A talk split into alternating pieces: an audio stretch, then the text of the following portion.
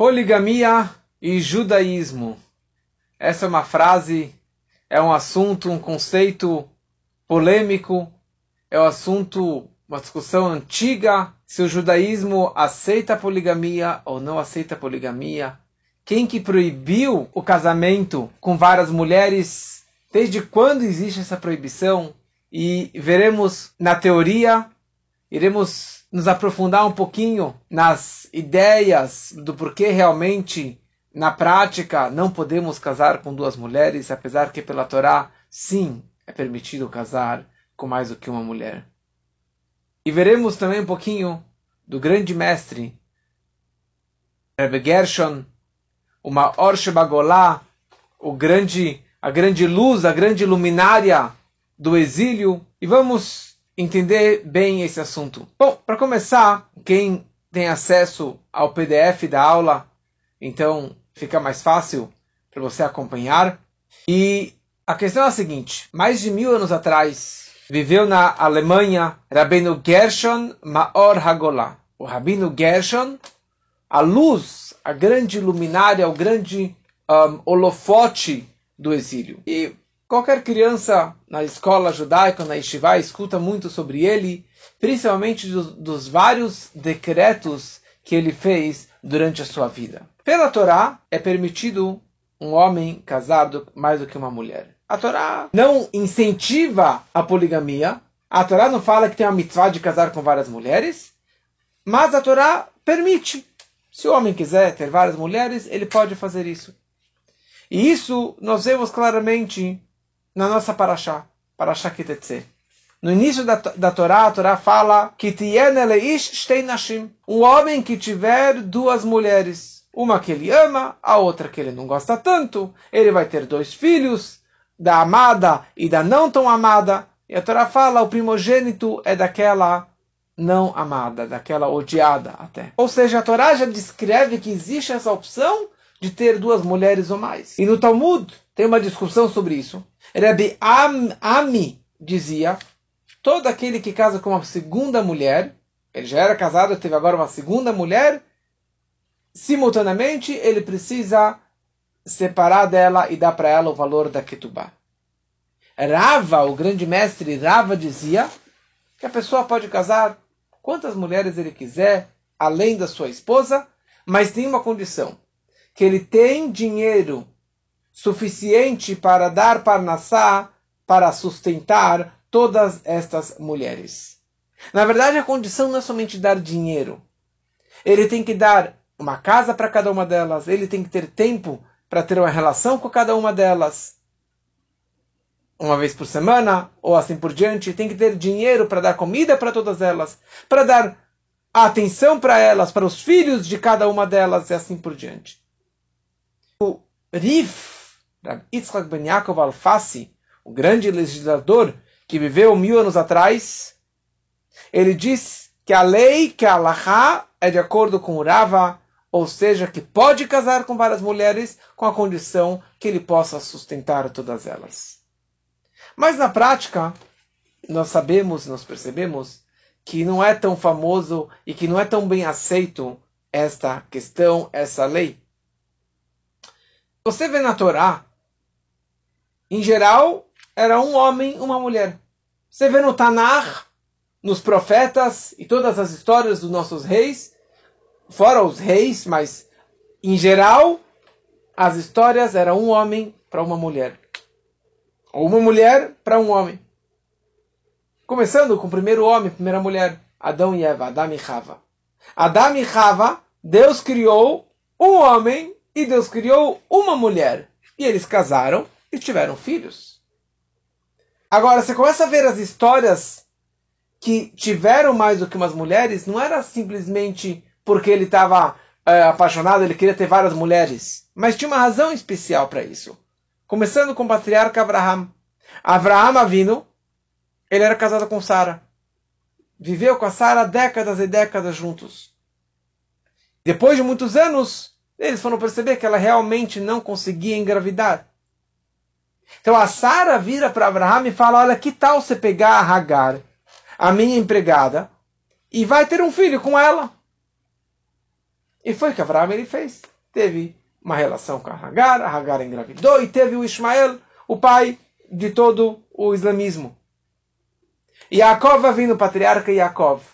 Yaakov, quando ele chegou para casar, ele queria casar com quem? Com a Raquel. Ele falou, eu te amo, eu quero casar com você. Só que o sogro deu uma rasteira no Yaakov.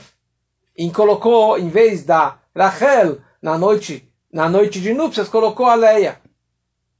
Daí ele precisava manter a palavra dele para casar com a Raquel também. E daí, com cada uma delas, veio a Bilha e a Zilpá, no momento que ele não conseguiu engravidar a Rachel. Então ele acabou tendo relação com a Bilha e depois com a Zilpá. E também no Talmud tem várias e várias histórias, ou algumas histórias, de sábios que tiveram mais do que uma mulher, mas isso aconteceu por casos específicos e raros. Por exemplo, que a mulher não conseguia engravidar. Ou seja, tinha uma razão pela qual ele foi procurar uma segunda esposa. E daí aparece Rabbeinu Gershon. Rabbeinu Gershon viveu mil anos atrás na Alemanha e ele fez o seguinte decreto: um decreto. É proibido um judeu casar mais do que uma mulher. Ou seja, simultaneamente, ele está casado com uma mulher, ele não pode ter uma segunda esposa. E para evitar que as pessoas continuem casando com várias esposas, ele fez uma coisa que é chamado de herem. Herem é uma excomungação. É um decreto muito, muito severo. Quer dizer, é a arma mais poderosa que existe no judaísmo, que você realmente acaba exilando, excomungando, afastando essa pessoa que quebrou essa regra ela vai ser realmente afastada em todo, de, de todas as formas. Por exemplo, ele não pertence mais à comunidade, ele não completa mais o minyan, e outros vários castigos que eram dados para quando faziam herem.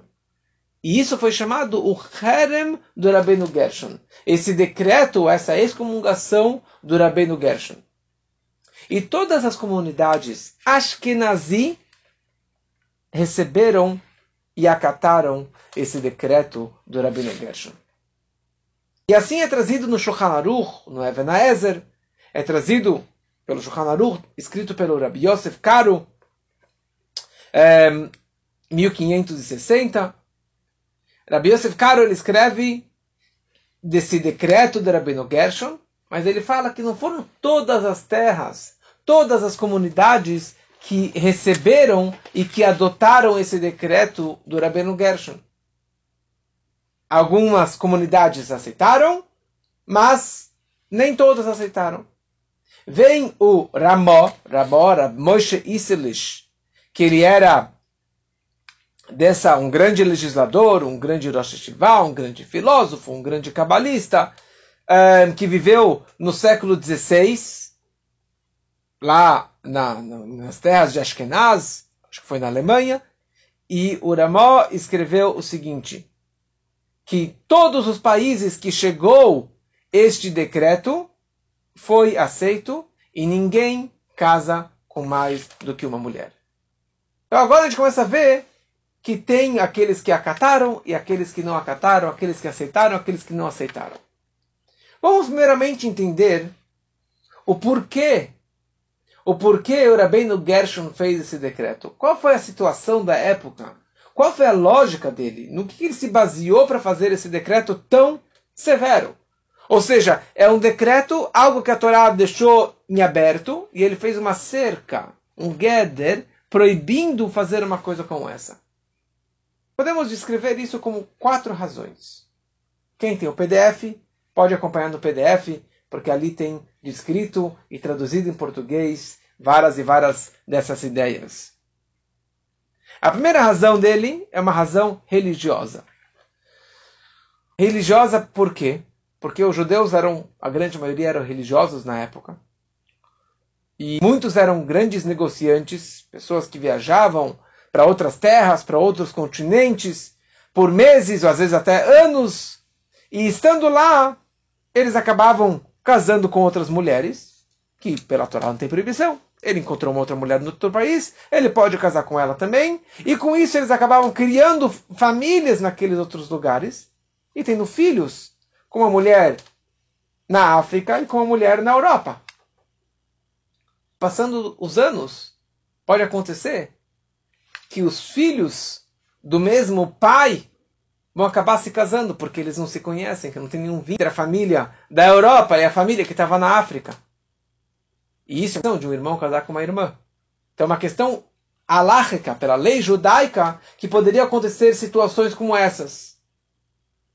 E outros problemas também de casamento, que o marido abandonava a primeira mulher, ela ficava lá sozinha, e ele ficava com a segunda, e brigas que acontecem até hoje que conhecemos, situações parecidas.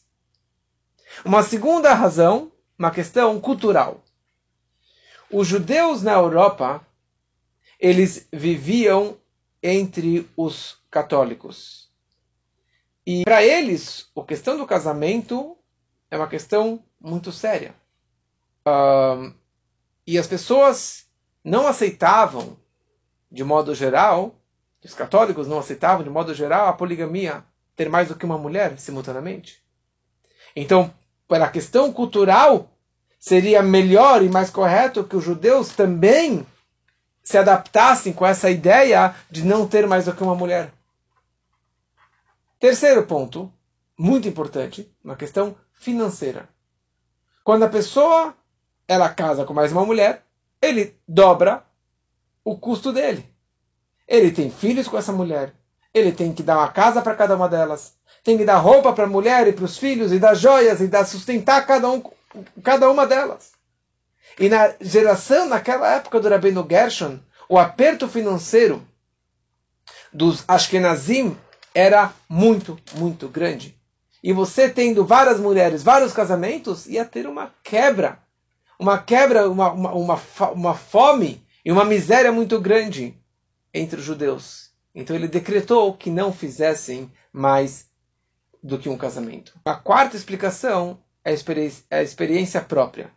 Dizem que ele tinha experiência própria porque ele também tinha casado com duas mulheres. E acabou tendo uma grande briga na, na, na primeira mulher contra ele, porque ele traiu ela, digamos assim. E dessa forma ela até queria matar o Rabino Gershon, e daí o filho dele acabou largando a religião judaica. Então, por causa dessa situação particular que ele sentiu na pele, ele acabou fazendo esses decretos. Então, por isso, os judeus Ashkenazim aceitaram esse decreto do Rabino Gershon.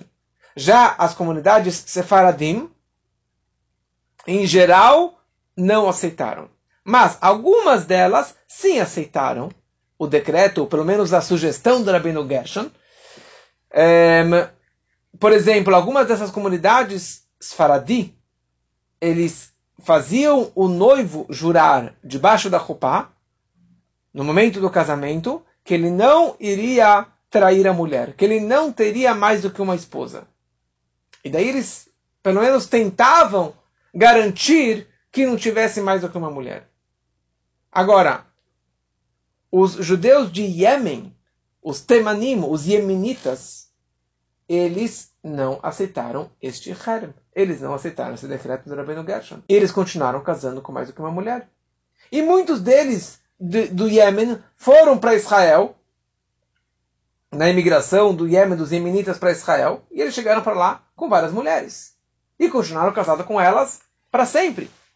Hoje em dia, a lei de Israel proíbe ter mais que uma mulher. A lei dos Estados Unidos proíbe ter mais que uma mulher. E vários países proíbem ter mais que uma mulher. Mas muitos dos faradim tinham isso. Hoje em dia, não sei como que funciona isso. Os marroquinos também não adotaram, não aceitaram este decreto. Os marroquinos, muitos deles tinham mais do que uma mulher. O famosíssimo cabalista, grande mestre, o Baba Sali. O Baba Sali, ele tinha três mulheres simultaneamente. Ele casou com três esposas. Casou com uma, casou com a segunda, e ele casou com a terceira, com a Rabanit Sali, e ela é viva até hoje, e ela é a avó da minha cunhada. Então, ela é uma pessoa muito especial, tem fotos dele com ela, etc. Mas ele tinha três esposas. E com todas ele teve filhos. O grande tzadik, o grande mekubal, o grande cabalista, o Babassali, ele tinha três esposas. Por quê? Porque ele veio do Marrocos. E os marroquinos não acataram, não receberam este decreto do Rabbeinu Keshen. Será que existe uma exceção? Será que existe uma forma de permitir um casamento com duas mulheres após o decreto do Rabbeinu Gershon, que já foi reforçado e já foi é, verificado e aceito por todas as comunidades? Acho que é Nazim, com certeza. Tem uma, uma explicação do Maram Mirotenburg. Ele viveu no século XIII. Ele era um, grandes, um dos grandes líderes da Ashkenazim. Ele foi preso, etc. Ele foi para Israel, é porque ele queria ir para Israel. O Maram Mirotenburg ele fala o seguinte: esse decreto do Rabino Gershon, que não pode casar com mais do que uma mulher, existe uma forma, existe uma exceção, ou existe uma dispensa dessa regra, que é chamado a dispensa dos 100 rabinos. Heter Meyarabanim. O que quer dizer essa dispensa de 100 rabinos? É uma forma de você contornar este decreto do Rabino Gershon e permitir, de uma forma excepcional, numa situação de, de apuros, uma situação que realmente é necessário que um homem casasse com duas mulheres. Por exemplo, o homem era casado com uma mulher e ela pirou, ela perdeu a cabeça, literalmente ela pirou, e ele agora não pode mais dar um get para ela, um divórcio, porque a mulher ela tem que receber o divórcio do marido, ela tem que estar consciente do que ela está recebendo. Então, uma situação como essa, coitado do cara vai estar com uma mulher mexigna, uma mulher doida, uma mulher sem cabeça, sem consciência, e ele não poderia divorciá-la. Então, numa situação como essa, se juntarem 100 rabinos de três países diferentes, e esses rabinos se juntarem e chegarem à conclusão que este homem pode, deve casar com outra mulher, então eles abririam essa brecha e ele poderia casar com essa outra mulher. Essa é uma situação. Por que isso? Porque a necessidade de 100 rabinos de três países diferentes. Então, o Bach, que é um comentarista básico do, do Código de Leis, ele fala o seguinte. Uh, então, essa ideia de ter 100 rabinos, isso o próprio Rabbeinu Gershon, quando ele criou a regra a lei da proibição, ele ao mesmo tempo colocou que existe uma exceção. Que quando tiver uma situação de apuro, uma situação que realmente tem que casar, tem que permitir que esse homem case com mais do que uma mulher, então, sem rabinos se juntando, poderiam fazer isso. Por quê? Para que não seja simples. E nas próximas gerações, você casar com várias mulheres porque para não ficar zoado. Então, se, se manter a regra firme e forte, as pessoas vão continuar cuidando muito bem da esposa e mantendo muito bem o casamento. Essa é a razão que o próprio Rabino Gershon acabou abrindo esta exceção dessa regra. Isso foi um decreto do Rabino Gershon. Como falei antes, Rabino Gershon fez vários e vários decretos. E mais um decreto que ele fez, também conectado com a paraxá da leitura dessa semana. Da leitura da Torá dessa semana. Falando sobre divórcio, falamos agora sobre divórcio, mais uma ideia sobre divórcio.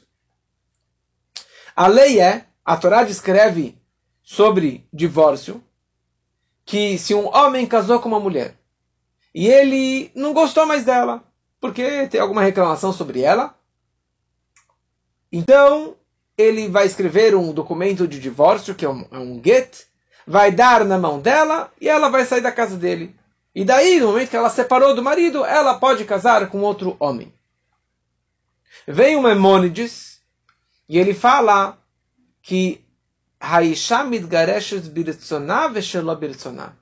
mulher era divorciada com a sua aceitação ou sem a sua aceitação. Sem ela concordando ou ela não concordando, por espancada vontade, a mulher ela pode ser divorciada. Ou seja, não precisamos da opinião dela se ela quer divorciar ou ela não quer divorciar. Assim que o Maimônides deduz da Torá.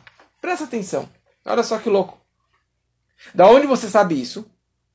Então os comentaristas ele falam que a Torá fala, se o homem não gostou dela, ele vai escrever um documento e ele vai dar para ela e ela vai sair da casa dele. Ou seja, não apareceu aqui o palpite, a opinião da mulher.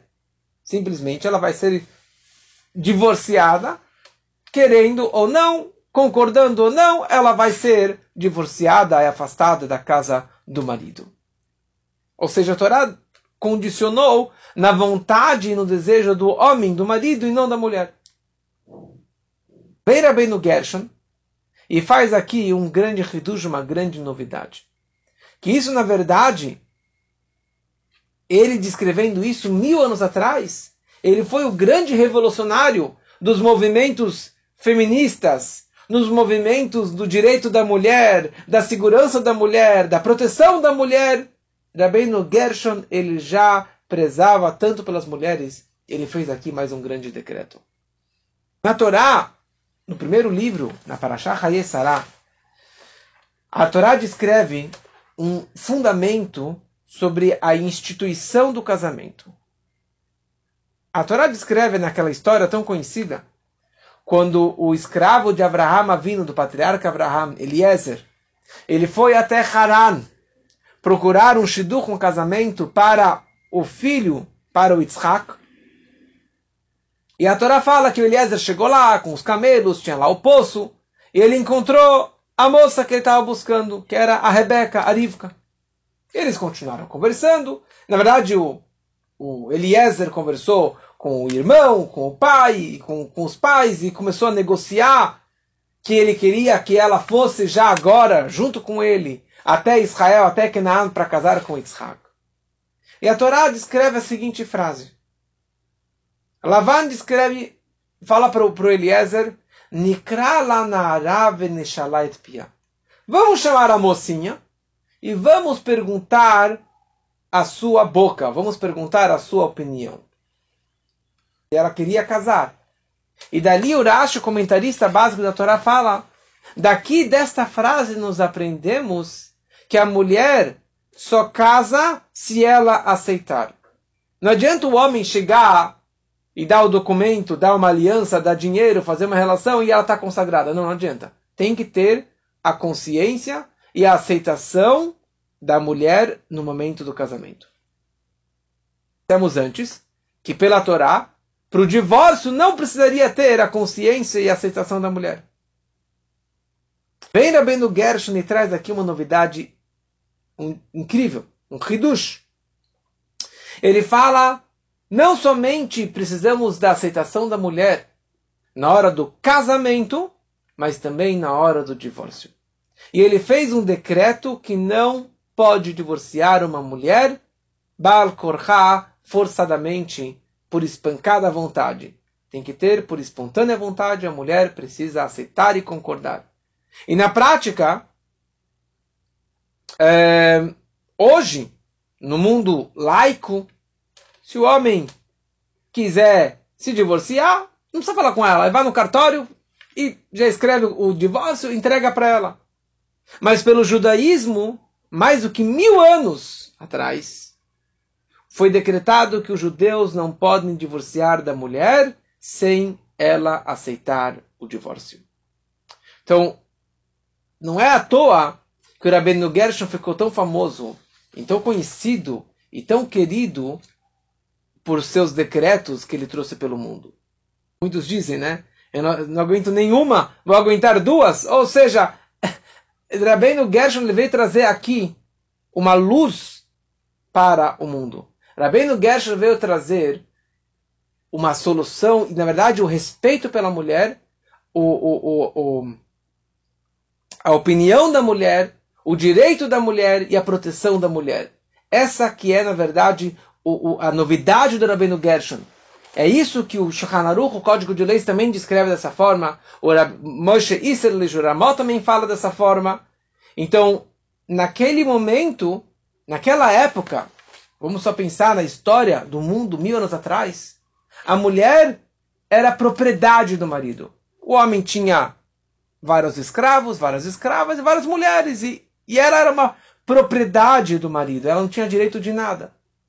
Então veio Rabbeinu Gershon e trouxe, na verdade, aqui um enorme progresso sobre o direito da mulher e a proteção da mulher no momento que ele fala que o, o homem não pode ter várias mulheres, o homem não pode divorciar da forma que ele quiser, quando que ele quiser, porque a mulher ela tem, na verdade, a proteção que a Torá e que a lei judaica dá para ela.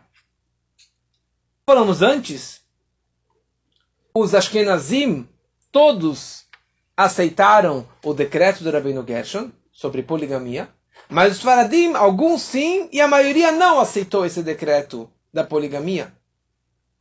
Fala o Maimonides, o Rambam, quando, sobre uma lei que se chama Ibum. Ibum significa o seguinte: um homem casou e ele faleceu sem deixar filhos. A Torá fala: se este homem ele tinha um irmão solteiro que não tinha filhos ainda, ele deve casar com a viúva do, do irmão falecido.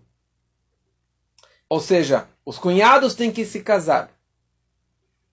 O homem faleceu, deixou um irmão, ele tem que casar com a viúva do irmão. Por quê? Porque dessa forma ele vai estar dando uma eternidade, ele vai estar permanecendo e mantendo o nome do irmão falecido. Agora, se a viúva ou o cunhado, o Yavam ou Yavamá, não querem casar, tudo bem, eles não precisam casar. Mas eles têm que fazer um tipo de um divórcio que não se chama get, se chama halitza. Todo um processo, não vamos entrar agora nos detalhes, o que faziam, mas era uma forma de eles se separarem. Porque pela alma, pela Torá, pelos céus, no momento que o homem faleceu e deixou o irmão, eles já por alma já estariam casados, essa viúva com este cunhado. Vocês não querem casar? Não tem problema. Vocês têm que fazer uma halitá, esse divórcio, para eles se separarem. E só depois disso que esta viúva pode casar com qualquer outro homem. Fala o Maimonides, os sábios dos Farad, do Egito, os Faradi, fala o Maimonides o seguinte: melhor, fazer o Ibum ou a Khalitsa? Fazer o casamento destes cunhados ou fazer o divórcio, a separação deles dois?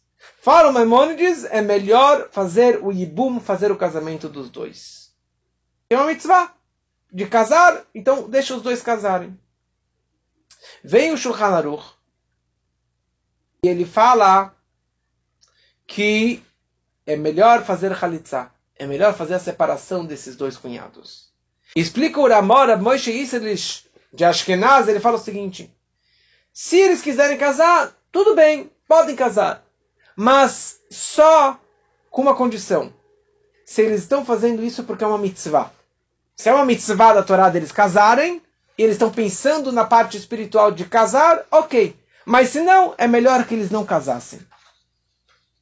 Baseado nessa discussão, o Rebbe de Lubavitch, ele junta todas essas discussões e vai esclarecer de uma forma maravilhosa o porquê de tudo isso. Qual é a mensagem para a nossa vida de toda essa história. Então falamos agora o que é melhor. Se é melhor fazer halitzá ou fazer o ibu. Melhor casar ou melhor divorciar essa viúva com o cunhado. E essa é toda uma discussão entre grandes sábios. Então, muitos sábios sefaradim, como o Rambam, eles falam que é melhor fazer o casamento dos dois, fazer o ibum, e os sábios de Ashkenaz, Ashkenazim, como Moshe Isserle, Joramó, falam que é melhor fazer o divórcio, fazer a Halitza. Assim também tem essa discussão entre os sábios, sábios Ashkenazim e os sábios Sefaradim sobre casar, casar mais do que uma mulher. Os Ashkenazim têm o decreto do Rabino Gershon que falamos antes, que não pode casar mais do que uma mulher. Só se tiver aquela exceção, aquela situação de 100 sábios juntos. Já os Sefaradim nem aceitaram esse decreto, nem aceitaram esse herem, essa excomulgação que o Rabino Gershon ele fez. Como quem te vê, como falamos antes, que muitos Sefaradim casaram com muitas mulheres e Ashkenazim, não existe nenhum Ashkenazi que, que segue Torah e Mitzvah, que, que, um, ehm, que segue o judaísmo, que teve mais do que uma mulher. Por que o Ashkenazi enxerga dessa forma e os Faradim enxerga dessa forma? E olha só que incrível da forma que o Rebbe explica. Vamos entender um pouquinho da história dos Ashkenazim e da história do background dos Faradim. Sobre todo o conceito do casamento, descreve o Maimonides o seguinte: uma pessoa equilibrada, com mente, com a cabeça no lugar, a primeira coisa que um homem deve fazer é ter a sua parnassá, o seu sustento, o seu ganha-pão, o seu dinheiro, o seu, o seu, seu um trabalho. Depois que ele já tem uma parnassá, um sustento, ele deve comprar uma casa. E em terceiro lugar, ele vai casar com uma mulher. Que essa é uma frase que a Torá descreveu na semana passada, do shur da semana passada, da aula da semana passada, a questão da guerra. E falamos sobre quem, quem eram as pessoas que eram isentas de ir à guerra. A Torá descreve primeiro quem é o homem que plantou um vinhedo, quem é o homem que construiu uma casa e quem é o homem que casou com uma mulher. Ou seja, essa que é a ordem cronológica, fala o Maimonides. Mas os bobos e os tolos, fala o Maimonides, são pessoas que fazem o, o oposto. Primeiro casam, depois vai procurar uma casa e depois vai eh, buscar um emprego. Que, aliás, na, na, quando a Torá descreve, descreve as broncas ou as maldições, a Torá descreve desta forma. Casou com uma mulher, depois plantou o seu vinhedo, depois foi procurar o sustento. Isso aqui é uma maldição.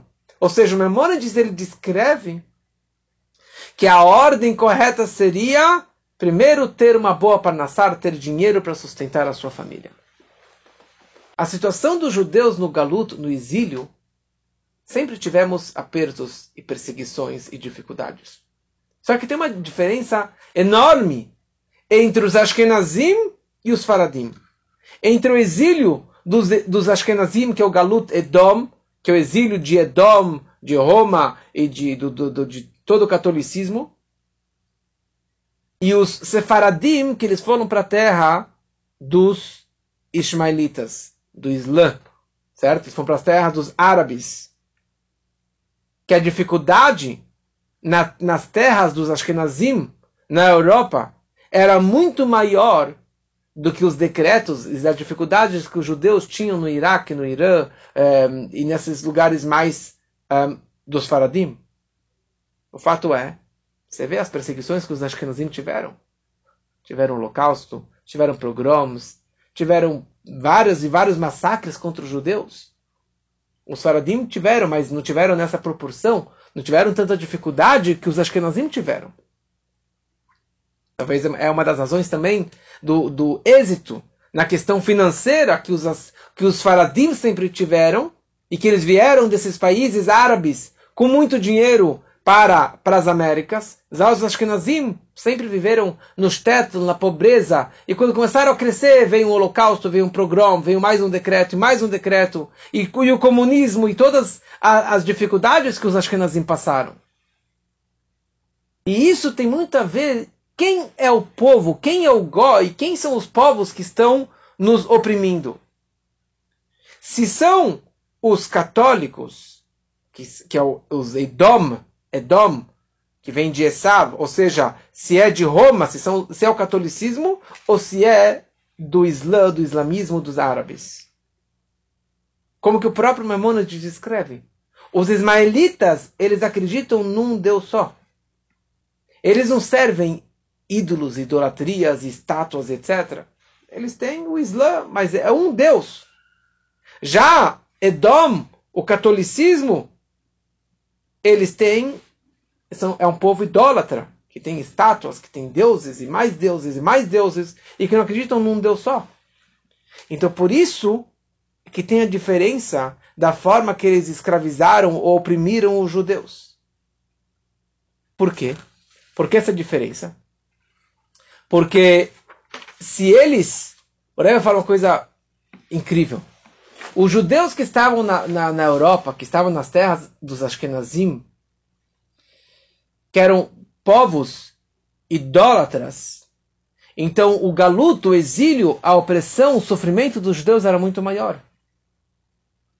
Já os judeus faradim que estavam entre os árabes, entre os islã, os islamistas, eles que acreditam num Deus só. Então eles não vão massacrar os judeus tanto, porque eles acreditam no mesmo Deus. É um Deus, então nós vamos respeitar mais os judeus. Sofriam, mas não era tanta opressão e tanto massacre contra os judeus sefaradim. Talvez hoje em dia, que mesmo no catolicismo já não é tão idólatra, já não tem tantas estátuas como que havia no passado e deuses como que havia no passado, então por isso que também nos Ashkenazim já não tem mais tanto sofrimento e tanta opressão dos povos que nos cercam. E essa, na verdade, seria a diferença entre os sábios Ashkenazim e os sábios Sefaradim sobre a questão do casamento, de não ter mais do que uma mulher, sobre a questão do ibum, do casamento dos cunhados, ou do divórcio dos cunhados. Dependendo, aqui faz diferença, qual é o sofrimento do galut. Quanto que eles estão sofrendo? Então os Ashkenazim que eles sofriam muito mais do que os Faradim. E tinham muito menos dinheiro e muito mais opressão. Então veio Rabbeinu Gershon e fala, você vai ter só uma mulher. Por que isso? Porque, como eu falei antes, o Maimonides ele descreve que para casar, você tem que ter os meios para casar. Primeiro você tem que ter um, um sustento, uma parnassá. Depois tem que ter uma casa. E depois você vai casar e ter a sua família. Se você fizer o contrário, fala o Maimonides, você é um bobo, você é um tolo. Então, nas terras dos Ashkenazim, na Rússia, na Ucrânia, na Europa, onde os Ashkenazim estavam, na Polônia, na, na, na Alemanha, a situação financeira, material dos judeus era muito apertada. E era muito difícil você sustentar uma mulher. Você sustentar os teus poucos filhos que você tinha com essa uma mulher. Agora você vai ter duas casas, duas mulheres, duas famílias. É praticamente impossível você fazer isso. Vem Rabino Gershon e os sábios Ashkenazim e preferiram proibir casar mais do que uma mulher. E falaram é melhor você não casar com a tua cunhada. É melhor é melhor você simplesmente construir uma família e não construir duas famílias. Porque muitas vezes nessa questão do ibum é que ele já tinha uma mulher, mas ainda não tinha filhos. Então ele poderia casar com a Yevamá, com a sua cunhada.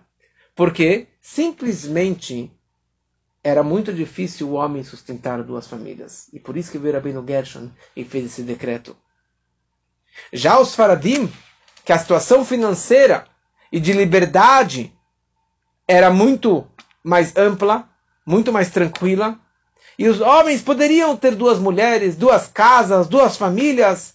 Então, naquelas terras, os sábios Faradim não viram uma necessidade de proibir o homem ter duas mulheres. E não vira a, a questão de proibir casar com a cunhada, de fazer o ibum. Por quê? Não tem problema. Quer construir duas famílias, três mulheres, não tem problema nenhum.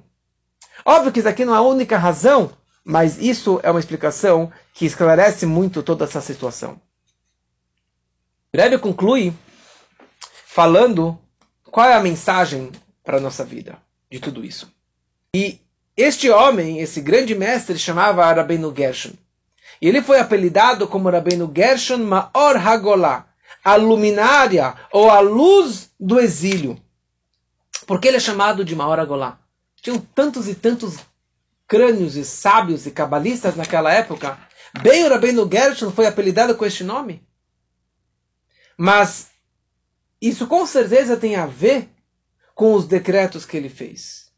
o decreto de não casar mais do que uma mulher, o decreto de não casar com a cunhada, o decreto de não, ehm, de não divorciar a mulher sem a consciência dela, sem a aceitação dela.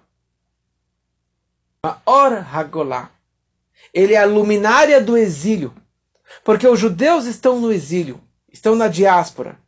É uma diáspora externa, que estamos fora de Israel, fora do templo sagrado, e um galut pnimit, um exílio interno.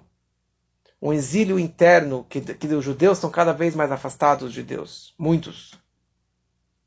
Existe um decreto.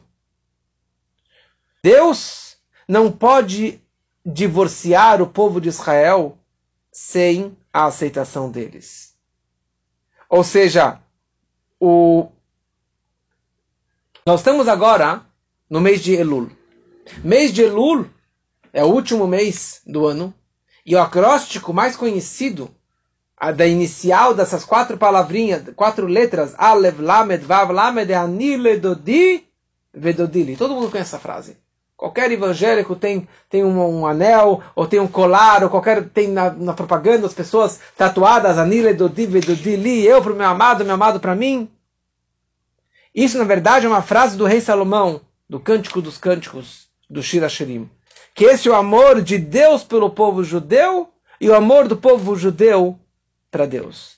Porque Deus é chamado o homem, o marido, o amado, Anile Dodi, eu para o meu amado, que é Deus Vedodi li, e meu amado para mim, ou seja, Deus para mim, para a mulher, que é o povo de Israel. Então é sabido que tudo que Deus nos ordena fazer, Ele próprio, antes, Ele cumpre. Façam o que eu faço. Deus, Ele guarda o Shabat, Ele descansou no sábado. Deus, Ele coloca tefilim. Deus, Ele faz todos os preceitos da Torá. Então, com certeza, o preceito de casamento, de divórcio, Ele também faz. O momento do Monte Sinai foi o casamento de Deus com o povo de Israel. Veio Rabbeinu Gershon e ele determinou e ele proibiu que o homem não pode divorciar a mulher sem a consciência dela. Não pode divorciá-la forçadamente. Então Deus com certeza também deve cumprir essa lei. E Deus não pode divorciar a sua mulher, o povo de Israel, forçadamente. Então, já que no íntimo, no, na essência da alma do judeu, ele sempre quer estar conectado com Deus. O judeu mais afastado, que não segue nada, ele continua acreditando em Deus, ele continua conectado com Deus, ele nega se afastar de Deus. Então, Deus não pode nos divorciar, porque nós não aceitamos isso. Nós, a mulher, não aceitamos esse divórcio.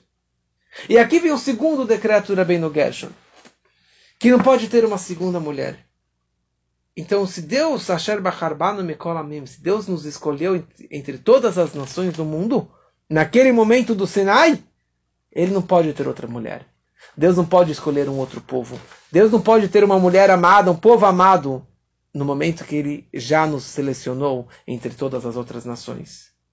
Então, esse decreto do Rabino Gershon fez não somente que os homens aqui embaixo fizessem e seguissem essa regra, mas que Deus também fizesse da mesma forma. Então, daqui nós aprendemos uma lição para a nossa vida. Você precisa, você quer que Deus se comporte dessa forma? Então nós também precisamos focar nessa forma. Ou seja, existe afastar do mal e existe fazer o bem. Você não quer um divórcio teu? Você não quer um divórcio dos teus filhos? Você não quer o divórcio das pessoas queridas? Mas ficar brigando contra os problemas é uma forma. Mas a melhor forma é uma medicina preventiva, um tratamento preventivo. Você não quer divorciar? Então, invista no seu casamento. Trate melhor o seu cônjuge. Mime, dê mais presentes, mais amor, mais carinho, mais, mais tempo, mais qualidade, mais sentimentos para você conseguir realmente investir no seu casamento. Está escrito no, no, documento de casamento, na Ketubá, que o homem tem a obrigação Três obrigações com a mulher: relações maritais, dar comida e dar vestimentas para ela. No nosso casamento, você tem que investir cada vez mais. Você tem que investir cada vez mais no seu shalom bait, na paz no lar.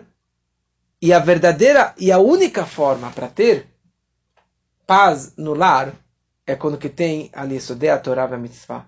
Quando tem a base da Torá, a base do judaísmo, com a luminária, a grande luminária, que é a luz da Hassidut, a luz da mística, a luz da, da parte mais profunda da Torá.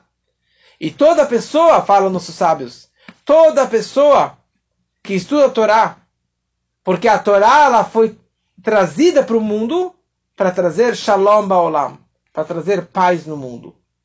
Porque os caminhos da Torá é trazer paz. E essa que é tem que ser nosso trabalho. No momento que você respeita a sua esposa, você respeita o seu marido, a presença divina paira dentro do lar. O nome de Deus está entre o casal.